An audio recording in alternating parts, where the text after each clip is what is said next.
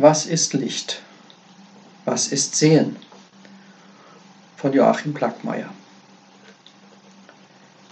Licht und Sehen. Wir gehen täglich damit um. Es ist für uns etwas Selbstverständliches, Alltägliches. Lohnt es sich überhaupt, tiefer darüber nachzudenken?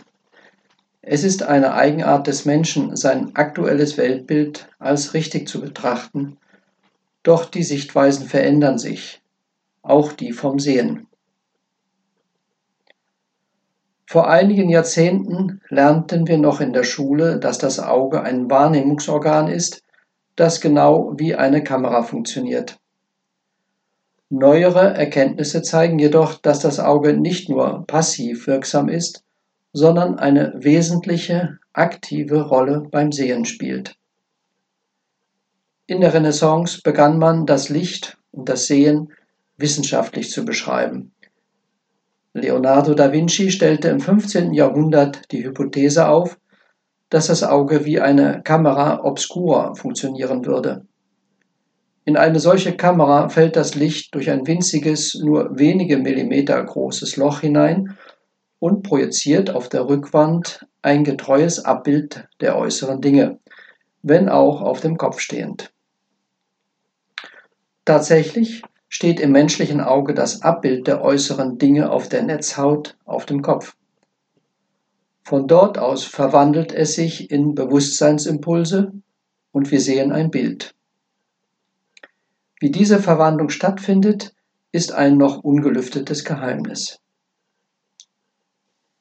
Die Forschung hat sich in Spezialgebiete aufgeteilt, von Physikern einerseits und Neurobiologen und Hirnforschern andererseits.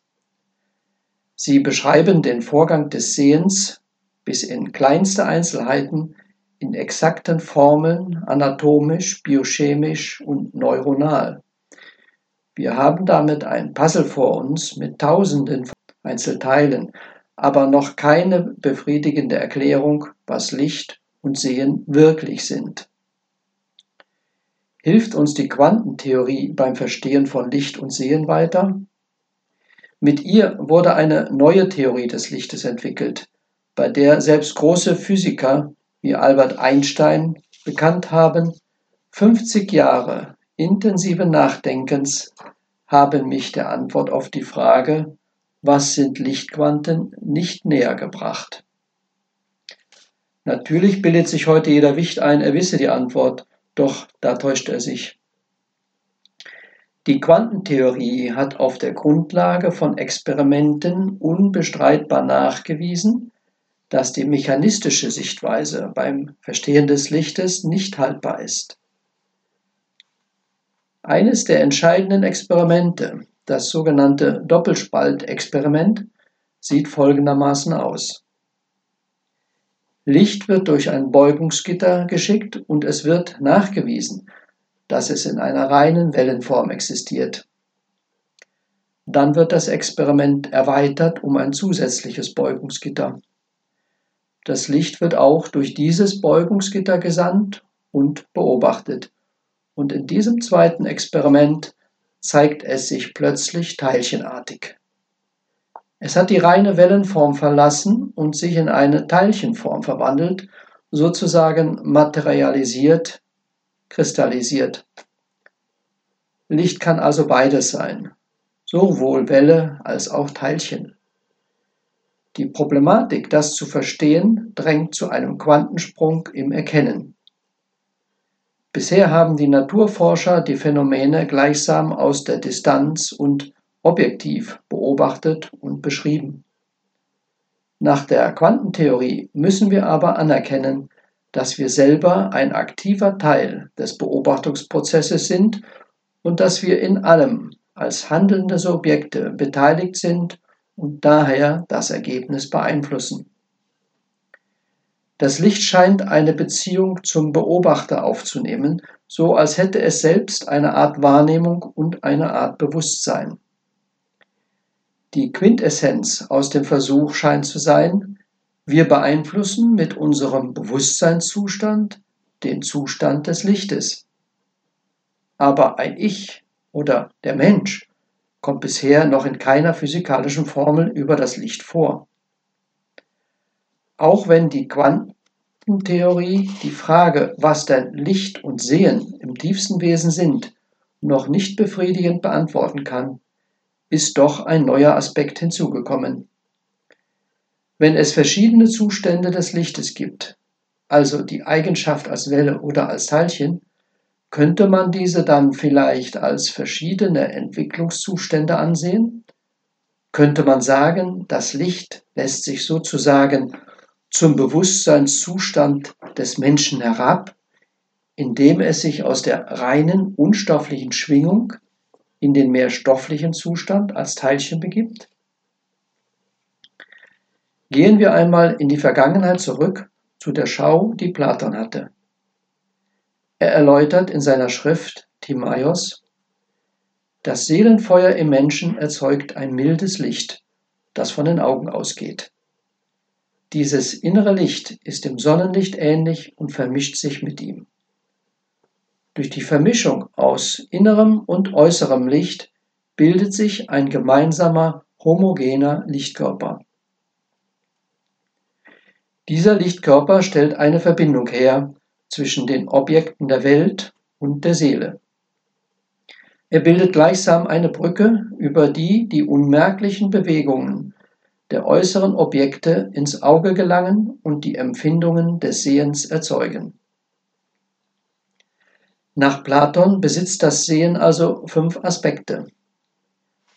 Erstens gibt es eine Ausstrahlung der menschlichen Seele, die durch die Augen strahlt. Zweitens ist diese, dieses Seelenlicht zwar schwächer, aber vom Wesen her dem Sonnenlicht ähnlich. Drittens bildet sich aus dem Seelenlicht und dem Sonnenlicht ein neuer, einzigartiger Lichtkörper. Viertens stellt dieser Lichtkörper eine Verbindung zwischen den Objekten der Welt und der Seele her und wird fünftens zu einer Brücke, über die die atomare Grundschwingung der äußeren Objekte ins Auge gelangt. Die Verbindung zwischen dem betrachtenden Auge und dem betrachteten Objekt nennt Platon den Lichtkörper. In ihm vereinen sich Subjekt und Objekt beim Sehprozess fließen die von ihnen ausgehenden Kräfte ineinander. Wenn zwei Menschen im Gespräch einander gegenüber sitzen und sich anschauen, bilden sie, so kann man sagen, ein Lichtfeld, in dem ihre Schwingungen ineinander fließen. In dem erzeugten gemeinsamen Körper wirkt das Licht nicht nur zwischen den beiden, sondern es wird zu einem schwingenden Netz, dessen Vibrationen sich nach allen Seiten kugelförmig bis ins Grenzenlose ausbreiten. Wir können also Licht verstehen als etwas, das alles andere beleuchtet und alles miteinander verbindet. Es kann unserem Bewusstsein die Tür zur Einheit öffnen. Ohne Licht können wir nichts wahrnehmen. Das Licht ist es, so können wir vermuten, das in uns die Sehnsucht nach Einheit hervorruft. Michael Naimi schreibt in seinem Werk Das Buch Mirdat, auch ist das Licht in euren Augen nicht allein das eurige, es ist das Licht aller, die die Sonne mit euch teilen. Was könnte euer Auge von mir sehen, wäre in mir kein Licht? Es ist mein Licht, das mich in eurem Auge sieht. Es ist euer Licht, das euch in meinem Auge sieht. Bei dem, was wir sehen, wirkt unser Bewusstsein in ganz erheblichem Maße mit. Ein Junge war von Geburt an durch grauen Star blind. Durch die Weiterentwicklung in der Medizin konnten ihm Ärzte in seinem neunten Lebensjahr die Augenlinse operieren. Er würde wieder sehen können, so dachten sie aber wie enttäuscht waren sie, als der Junge nach der erfolgreichen Operation zwar von Schemen und bewegten Schatten berichten konnte, aber sehen, wie wir es als selbstverständlich betrachten, konnte er keineswegs. Er musste es vielmehr mühsam erlernen, was ihn so sehr anstrengte, dass er sich auch später meistens wie zu seiner Zeit als Blinder durch Tasten, Hören und Riechen orientierte. Durch die Operation war zwar das Empfangsorgan für das Licht wiederhergestellt worden, aber zum Sehen gehört, so wurde deutlich, viel mehr, nämlich das Zusammenwirken der Lichtimpulse mit dem Bewusstsein. Es ist heute nicht mehr ungewöhnlich, dass Menschen aus dem Sterbeprozess zurückgeholt werden und darüber berichten.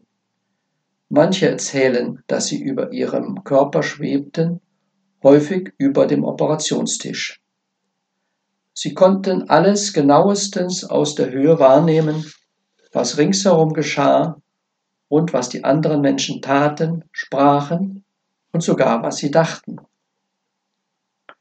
Ein elfjähriger Junge berichtete, nachdem er einen Unfall erlebt hatte, folgendes. Ich schwebte etwa eineinhalb Meter über meinem Körper. Mir fiel auf, dass meine Augen geschlossen waren. Ein Mann versuchte mir zu helfen. Ich verstand nicht, warum die Leute sich aufregten, denn mir ging es prima. Ich beobachtete, wie sie meinen Körper in den Krankenwagen schoben und versuchte ihnen zu sagen, dass es mir gut ging aber keiner konnte mich hören.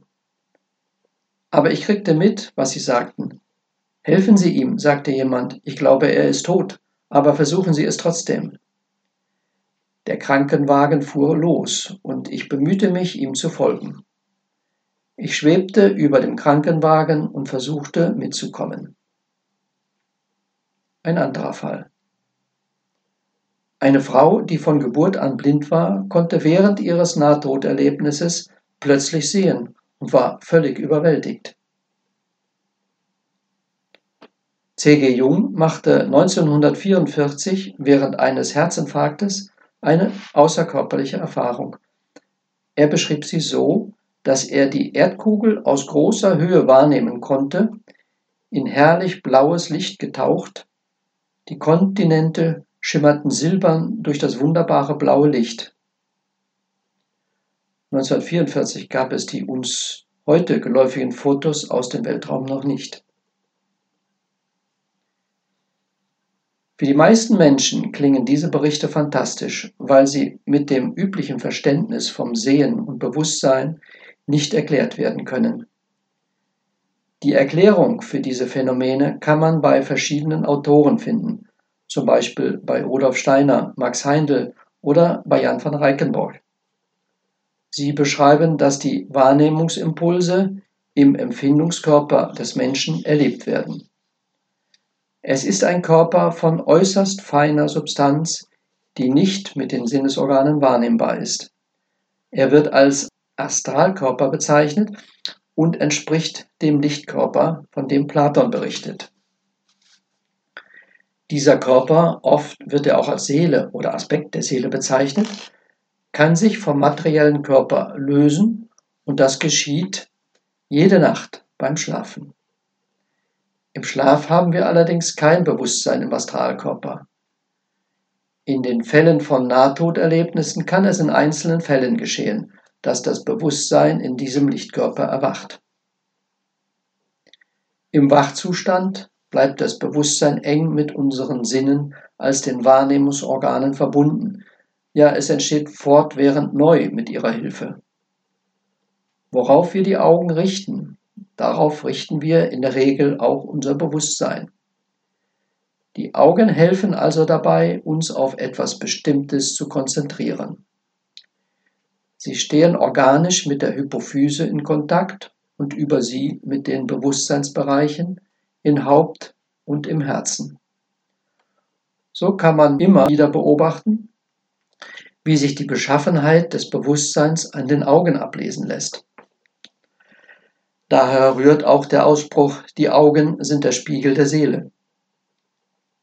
Es ist bekannt, dass unsere Augen nur ein begrenztes Spektrum von Schwingungen wahrnehmen können, etwa von 400.000 bis 800.000 Gigahertz, von Rot bis Violett. Was höher oder niedriger schwingt, bleibt für unsere Wahrnehmung dunkel. Mystiker berichten, dass in dieser Dunkelheit das höchste, das hellste Licht leuchtet. Etwas davon können wir erahnen, wenn wir in den Nachthimmel schauen und seine Erhabenheit spüren. Im zwölften Buch des Corpus Hermeticum heißt es, es ist nicht möglich, dass der irdische Körper ein so helles, göttliches Bewusstseinslicht würde ertragen können, noch kann, eine so herrliche reine Kraft es ertragen, in direkter Berührung mit einem Körper verbunden zu werden, der Leidenschaften unterworfen ist.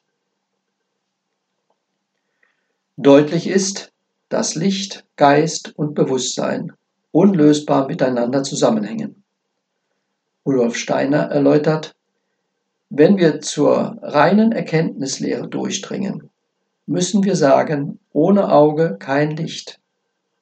Also ist die Welt unsere Vorstellung. Aber ohne Licht auch kein Auge. Es ist kein Zufall, dass es das Licht wahrnimmt, denn das Licht ist Schöpfer des Auges. Aus dem Licht ist das Auge geboren. Die Objektivierung des Lichtes ist die Sonne. Die Sonne im Makrokosmos entspricht dem Auge im Mikrokosmos. So hat unser altes mechanistisches Bild also Brüche bekommen. Aber um zu erkennen, was Licht und Sehen wirklich sind, müssten wir in ein ganzheitliches Schauen versetzt werden. Eine solche Schau, die einzelne Menschen erleben durften und worüber sie in Andeutungen berichteten, ist ein Geschenk des höchsten Lichtes, das dem reinen Geist entstammt. Diese höchste Lichtintensität entspricht einer höchsten Bewusstseinsstrahlung. Unseren Augen erscheint sie als Dunkelheit, wie der samtschwarze Nachthimmel. Ein Sufi-Text beschreibt es so. Siehst du das Schwarz, das Licht der göttlichen Essenz? Der Quell allen Lebens strömt aus dieser Dunkelheit.